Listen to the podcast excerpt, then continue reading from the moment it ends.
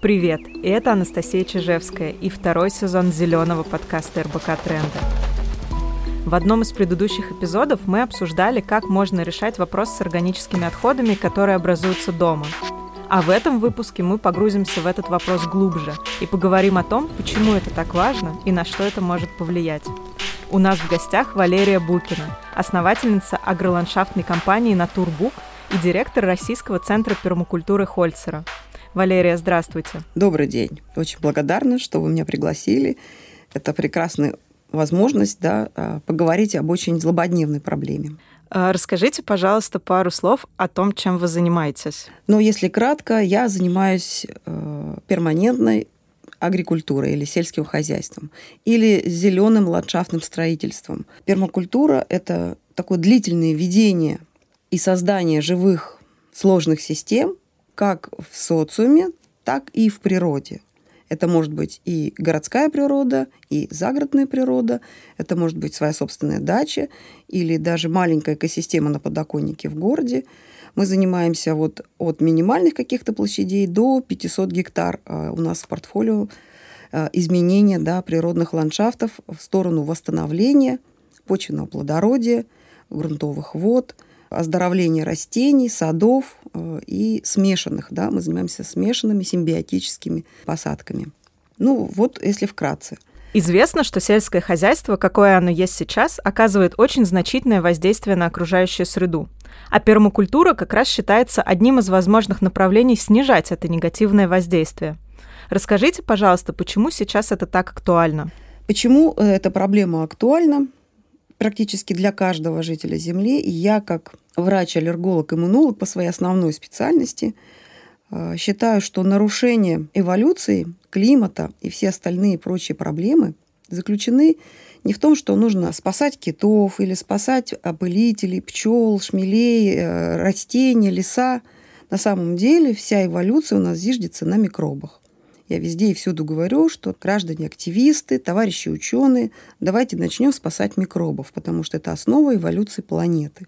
Не будет у нас поченного, правильного, а, сгармонизированного биоконсорциума, то есть содружество бактерий, водорослей, а, землероев, червей, их там 8 или 10 классов разных организмов. И если они не будут готовить тот пищевой коктейль, который необходим корням всего биоразнообразия растений, начиная от почвопокровных и заканчивая огромными деревьями, без них никто есть не будет. Не будут есть и жить растения, не будем жить все мы, кто ест за счет растений, и возвращает да, туда же, в почву, всю органику, которую мы употребили. Если этот цикл разомкнут, а он сейчас разомкнут, то, соответственно, мы имеем все проблемы с биоразнообразием. Нет растений, нет насекомых. Нет насекомых, нет животных, которые питаются насекомыми. Нет птиц, которыми питаются. И эта вся цепочка рухнула. Правильно. А чтобы спасти микробов, простые вещи нужно делать. Возвращать органику снова в почву. И нашим главным старателям, э, я всегда говорю, что если бы все отели all-inclusive стали заниматься а, компостированием этих огромных отходов, то все пустыни мира за 10 лет могли бы быть покрыты плодородной почвой. И вообще бы никаких проблем не было. Вообще это звучит логично, что то, что мы из природы берем, наши урожаи, мы должны в природу и возвращать. Но как можно это делать, если у нас пока не организован централизованный сбор органических отходов? Ну, способов наверное, три или четыре, э, если это касается активизма. Если с точки зрения пермакультуры, да, ну, я на все сейчас смотрю с этой точки зрения. Там есть несколько очень важных принципов. И задача решать проблему не локально, а глобально. Но есть экологический принцип, который говорит, да, думай глобально, но действуй локально. То есть начинай с себя. Вот лично ты что делаешь для того, чтобы твою органику не отвозили в ТБО, там не образовался несколько видов очень ядовитых газов, да, и для того, чтобы ну, лично ты, твоя совесть, да, была спокойна. Но на самом деле, ну, какой вот у меня личный опыт? Да, я так делаю, у меня дома живут черви. Да, мы так делали, у меня, у нас, наверное, самый такой активизный и реальный проект городской – это э, детский сад школы самоопределения, школа Тубельского. И в нем мы с 2011 года начали заниматься пермакультурой. Поскольку я там работала, э, действовала, там во время работы в этом саду познакомилась с Хольцером и занялась пермакультурой. Да? Ну, вот мы создали центр. Все, что мы изучали, обучались, ездили в Европе, в стране, мы сразу же начинали делать в детском саду. Дело в том, что педагогика самоопределения Тубельского, она очень пермакультурная. А у нее все принципы соответствуют принципам пермакультуры. То есть создай условия и наблюдай, регулируй. Самый, наверное, один из основных принципов. Там, поскольку смешанное сообщество детско-взрослое, разновозрастные дети и очень много включено взрослых такое сообщество, то у нас тоже один принцип. Создай пространство, разнообразие, дай возможности, наблюдай, регулируй. А дети сами растут, так же, как и сами растут э, картофель, сам растет томат, огурец. Особенно если у него очень много приятных соседей, э, вы ему вообще совершенно не нужны. А если вы ему создали компостную гряду, в которой он добывает себе все сам, там происходит э, синтез, там есть газы, там есть биологические элементы, там есть все классы микроорганизмов. То есть вы сразу одномоментно создали условия и, в принципе, просто собираете урожай. Вот примерно так же работает педагогика самоопределения. Нам очень близки оказались эти принципы, поэтому, наверное, там это очень легло на сообщество. И там мы сделали открытие, ну, очередной раз изобрели велосипед, что, оказывается, сложные живые системы, природные, социальные, абсолютно работают на одних и тех же принципах. Ну, вот мой такой личный закон. Тело Земли, тело человека и тело здорового социума работают на одних и тех же принципах. Поэтому на самом деле пермакультура легкая вещь. Хотя все говорят, что очень сложная. Получается, главный принцип пермакультуры – создать необходимые условия. А можно ли создать такие условия у себя дома и хотя бы в своем маленьком домохозяйстве правильно утилизировать органику? Смотрите, что можно сделать дома? Научиться классифицировать свои органические отходы.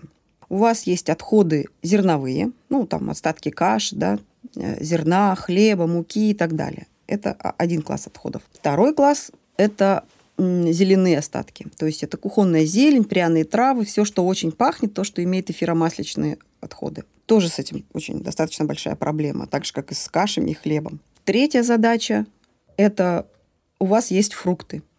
И кожура от фруктов, и шкурки от фруктов, э, и огрызки. Потом у вас есть овощи, вареные овощи, сырые овощи и шкурки от них. Вот когда вы это все классифицируете, то вы понимаете... А, еще есть белковые продукты. Это вся молочка, это яйца, это мясо, это рыба. Вот. Еще очень много... Э, ну, к углеводам можно отнести, да, это картофель, а, вот такие все крахмалисто содержащие вещи, но их можно к крупам все внести, да, к углеводам. И все это очень плохо смешивается и съедается абсолютно разными классами микроорганизмов. Нельзя взять, купить просто компостный ящик промышленный, ну, даже вот не заморачиваться какими-то самодельными вещами, взять, э, вложиться, купить такую пластмассовую, значит, этажерочку себе и компостировать все свои отходы. Нет, не получится. Потому что вот они тоже все э, разделены, и ими питаются разные классы. Скажем, возьмем фрукты. Э, черви-старатели не могут много фруктов съедать. Не очень хорошо относятся к вареной еде, больше любят сырую. Э, не любят ничего кислого, острого, горького, эфиромасленичного, зелени, вот этой всей кухонной да, пряности вот этих всех. А, они плохо, им мало едят белок. То есть мясные белковые отходы вы тоже червям не дадите. И куда это все? А, второй выход – это завести себе М-ведро. То есть все отходы можно сначала засилосовать. Что делают М-бактерии? Это комплекс микробов, которые могут перерабатывать пищевые отходы в почти бескислородных условиях. Это анаэробы такие. Им почти не нужен кислород. И все эти процессы мы знаем как э, силос. Если траву засунуть в пакет, завязать то из травы получится силос. Это делается промышленным способом для животных, например. И эти бактерии можно использовать в домашних условиях. Есть специальное тоже М-ведро. Его можно специально покупать, можно самим сделать. Никакой принципиальной разницы в этом нет. Главное, чтобы была очень плотная крышка. Главное, чтобы там был пакет, который тоже вы выдавливаете кислород и завязываете. И это процесс, который как вот квашение. Он требует своего цикла.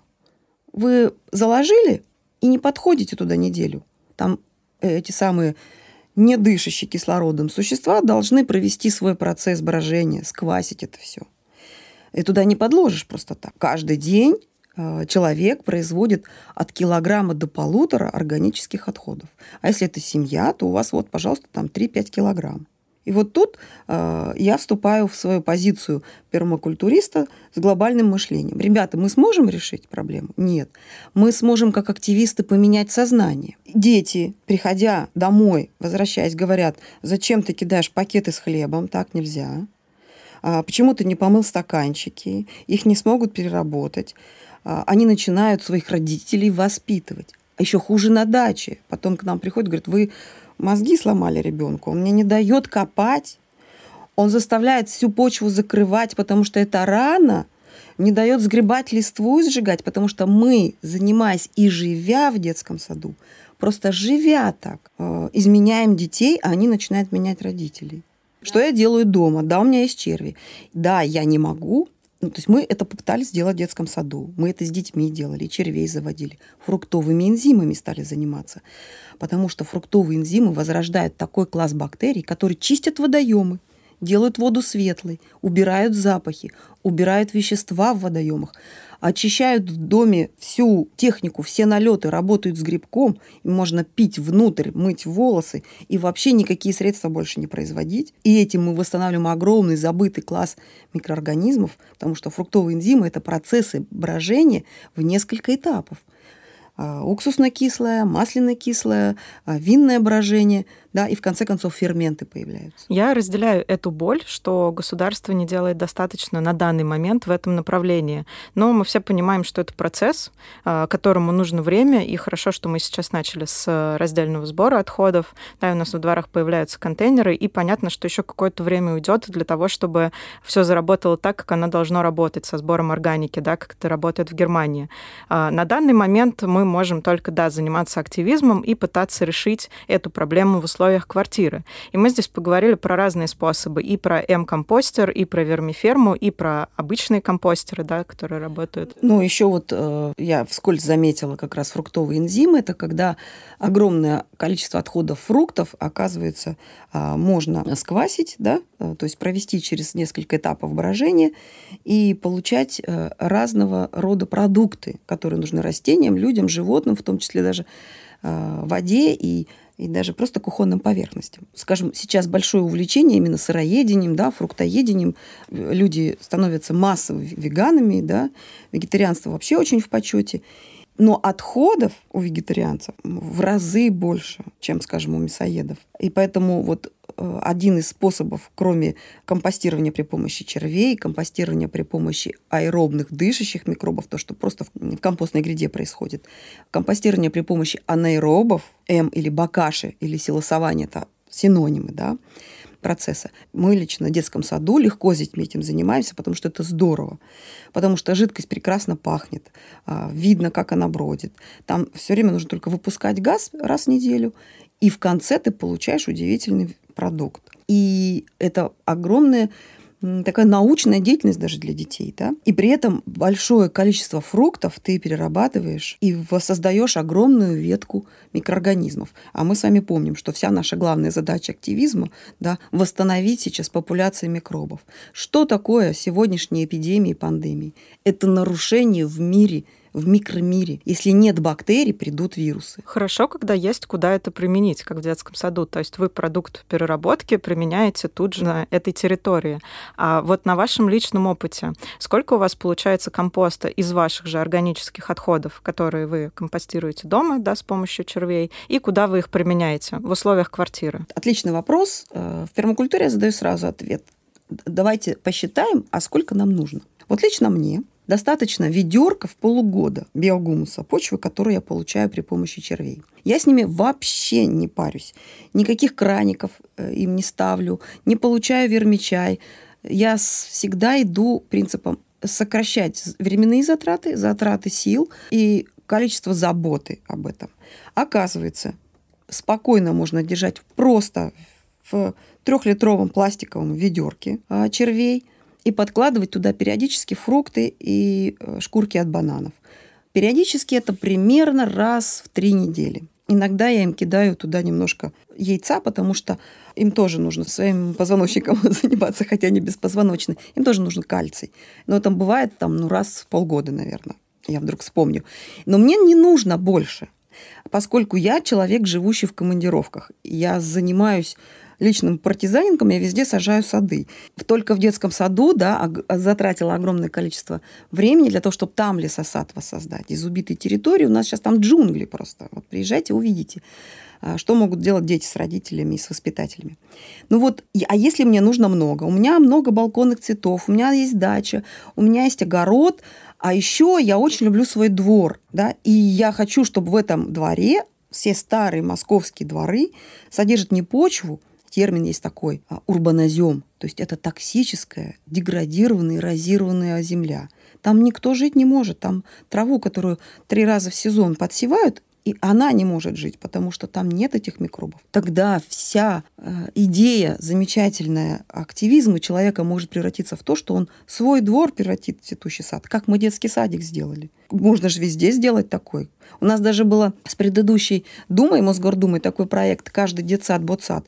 У нас ведь э, около трех или пяти детских садиков а, приезжали, учились, воодушевились и делают у себя это на территории. Даже просто компостную гряду наращивают из отходов каши. С детьми выходят каждый день, но это частный сад. А потом сажают и сеют, и тут же получают урожай. То есть что такое компостирование? А, это компостирование вместе с растениями. Там сейчас микроорганизмы развили реактор, дают биологически активные вещества, и это не нужно делать где-то на заднике там, дачи и огород. Это нужно здесь же сеять, сажать и тут же использовать получаемые биологически активные вещества, тепло, газ, азот, не терять его воздух. То есть получается, то, что мы компостируем дома, можно просто выносить под ближайший куст и это и делать сразу добро. же засевать, да. Угу. Можно засевать травы, медоносы, спасать тех же опылителей. Ведь у нас в детском саду, по оценкам специалистов и экспертов, ученых, мы восстановили популяцию 100 особей дикой пчелы. Она считается практически исчезнувшей в Москве. У нас редкие бабочки, у нас э, несколько видов шмелей. Соответственно, у нас разные-разные жуки, э, у нас 25 видов птиц выбрали наш детский сад кормовой базой и домом, включая редкие виды для Москвы. То есть мы только начали заниматься почвой и растениями, все остальное включилось само. И поэтому каждый двор московский может превратиться в цветущий сад с прекрасной почвой, и мы понятие урбанозема уйдет в прошлое. А почему деревья-то вот так сейчас болеют? Вы видите липы, террастромоз, вы видите тополя все изъедены. Потому что почва бедная, больная, и в ней отсутствует вот тот самый дружеский биоконсорциум микробов. Микробов, а, водорослей почвенных, диатомовых, а, землероев, они не в состоянии туда закопаться. Она же переуплотнена. Она не держит влагу, с нее все слетает. Куда?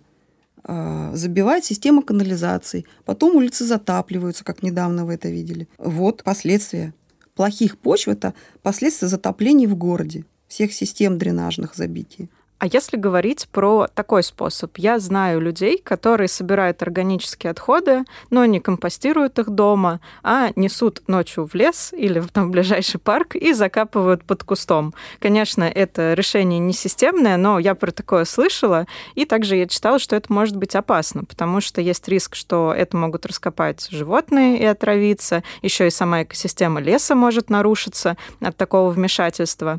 Но часто экоблогеры э, и активисты рекомендуют такой способ своей аудитории. Расскажите, пожалуйста, опасно ли это на самом деле, и если да, то почему? Ну, это на самом деле опасно. И половину причин вы сами назвали. А, во-первых, это могут раскопать животные. И не просто дикие, а просто бродячие городские животные. И это обязательно сделают.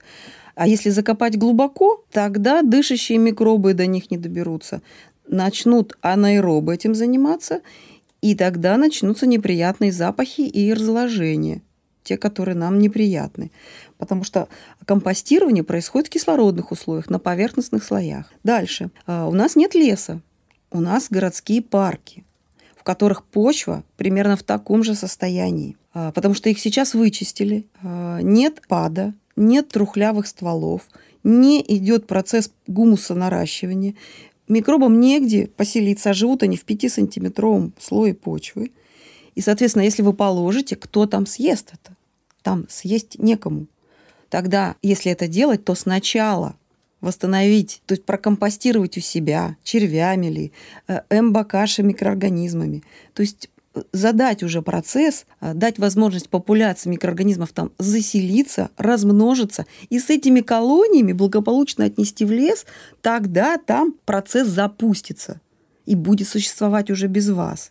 Но вы отнесете никому не нужные, кроме микробов, отходы пищевые. Уже никаким собакам, кротам, хорькам там, и крысам это не нужно будет. Вот это очень важный вопрос, и я думаю, что это нужно сделать одним из основных выводов нашего выпуска, что нельзя органические отходы закапывать под кустом в ближайшем лесу или парке, как это Там просто будет некому их съесть. Там сначала точно так же нужно восстановить почвенную жизнь. Мы обсудили много способов компостирования в домашних условиях. А что вы думаете про такой способ утилизации органики, как диспоузер, который устанавливается в раковину? Мы сами пользуемся уже уже 8 лет диспозером.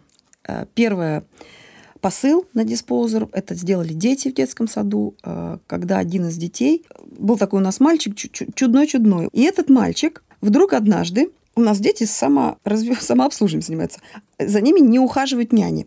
Каждый ребенок встает после обеда, идет со своей тарелкой и остатки в ведро выбрасывает. И вдруг эта боль вскрылась нам, взрослым уже было больно, когда дети подходят, кидают хлеб, кидают там кашу, картошку и так далее.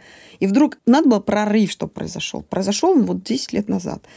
А этот ребеночек, мальчик, уже взрослый большой, такой говорит, а как же червяки-то? Они-то из этого ведра еду не смогут взять. Потому что мы тоже на помойку носим, а потом приходит машина, я ее сам каждый день встречаю. У него уже экологическое сознание, у него цепочка вся в голове сложилась. Мало какой взрослый может этим сейчас похвастаться, правда? И тут нас все вот сорвало, да, мы поняли, что нет, мы так больше не можем жить.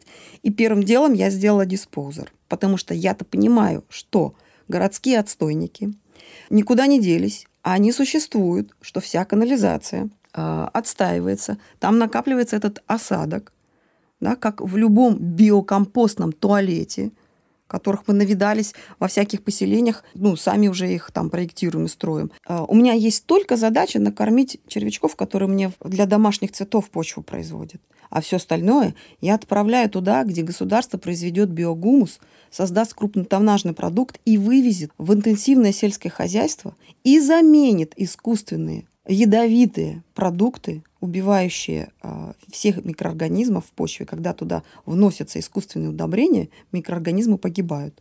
Потом начинает заселять агрессивные микроорганизмы и начинает поедать все, что есть. Корни всех посаженных посеянных растений. Возникает эпидемия у растений, и тогда летит самолет или едет обрабатывающая машина и начинает фунгицидами, пестицидами все поливать. Потом мы это едим, потом у нас возникают аллергии и всевозможные процессы, круг замкнулся. А как его разомкнуть? Очень просто. Города производят столько биогумуса, что мы все свои миллионы квадратных гектар, километров почв эрозированных. У нас огромное количество эрозированных почв. Практически 45% почв в стране подвергнуты тяжелейшим видам эрозии. Так мы же города, производя вот эту вот всю органику, можем превратить в крупнотоннажные продукты, отдать интенсивному сельскому хозяйству и заменить биологическим способом. И получается, у нас все сельское хозяйство на самом деле станет каким? органическим. Но получается, диспоузер имеет смысл ставить только в тех городах, где есть вот эти установки, которые уже в канализации а, сделают из этого конечный продукт. Во всех городах есть эти отстойники. У них у всех накапливается э, этот э, осадок, и периодически они его чистят. И единственное, что там у них, возможно, нет установок в каких-то мелких городах. В крупных у нас в Москве есть когда из этого высушиванием, грохочением, разделением на фракции действительно получают биогумус. Просто этот процесс нужно законодательно сделать единственно возможно. Но пока это законодательно не сделано, нужно, наверное, перед тем, как ставить диспоузер, ну, что мы сейчас с вами делаем? Водоканал. Все-таки водоканал это как раз вторичное. Они подчинятся. Я теперь не вожу в центр экономии ресурсов, в центр города свои рюкзаки мусора. Я перехожу дорогу и выкладываю четыре фракции. И между этим прошло всего 9 лет от начала, когда мы начали заниматься этим активизмом, до государственного решения проблемы. И я думаю, что вот э, с органическими отходами еще быстрее. А вот смотрите, я еще считаю, что у нас э, не только семьи повинны в таком вот 17 миллионах тонн, каждый человек виноват, потому что он столько органики на ТБ вывозит.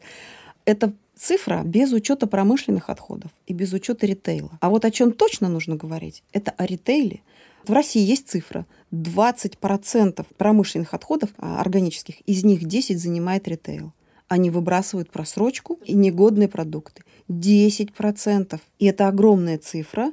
И она, опять же, законодательно только может решиться. Сколько мы их не будем совестить, по закону им нужно заплатить за э, утилизацию одной тонны тысячу рублей, а они просто выкинут в соседнюю помойку. Зачем они будут это делать? Бизнесу невыгодно. У него там жесткий бизнес. Либо у них, если они это отдают на благотворительность, как вот сейчас тоже активизм такой модный, да, давайте отдадим а, бедным людям а, продукцию, которая сейчас все равно уйдет в помойку, а ее кто-то может съесть там за 2-3 дня до заканчивания срока годности. И они этого не делают. Почему? Потому что закон против них. Они подпадают под закон, что продукция, проданная по нулевой цене, облагается НДС, все равно они обязаны заплатить налог. И того у них, получается, они должны заплатить налогов 40%, отдавая это просто там бедным людям. Закон плохой. Давайте менять законы. На самом деле мы всегда к гостям в конце выпуска задаем наш классический вопрос, что самого радикального лично вы делаете для экологии, но мне кажется, весь наш сегодняшний выпуск был посвящен ответу на этот вопрос. Вы действительно делаете очень много, начиная от э, вашей активной позиции и реальных действий, которые вы привносите в свое окружение, да, о чем вы нам сегодня рассказали, э, и заканчивая э, личными вещами, которые вы делаете в пределах своей квартиры вместе со своей семьей. Поэтому большое спасибо, что поделились поделились вашими многолетними знаниями и опытом. А, я надеюсь, мы не напугали наших слушателей, а немного вдохновили на то, чтобы задуматься о проблеме с органикой а, и дали некоторые примеры, как можно эту проблему решать. Так что подписывайтесь на наш подкаст, ставьте оценки и пишите комментарии. До встречи в следующем эпизоде.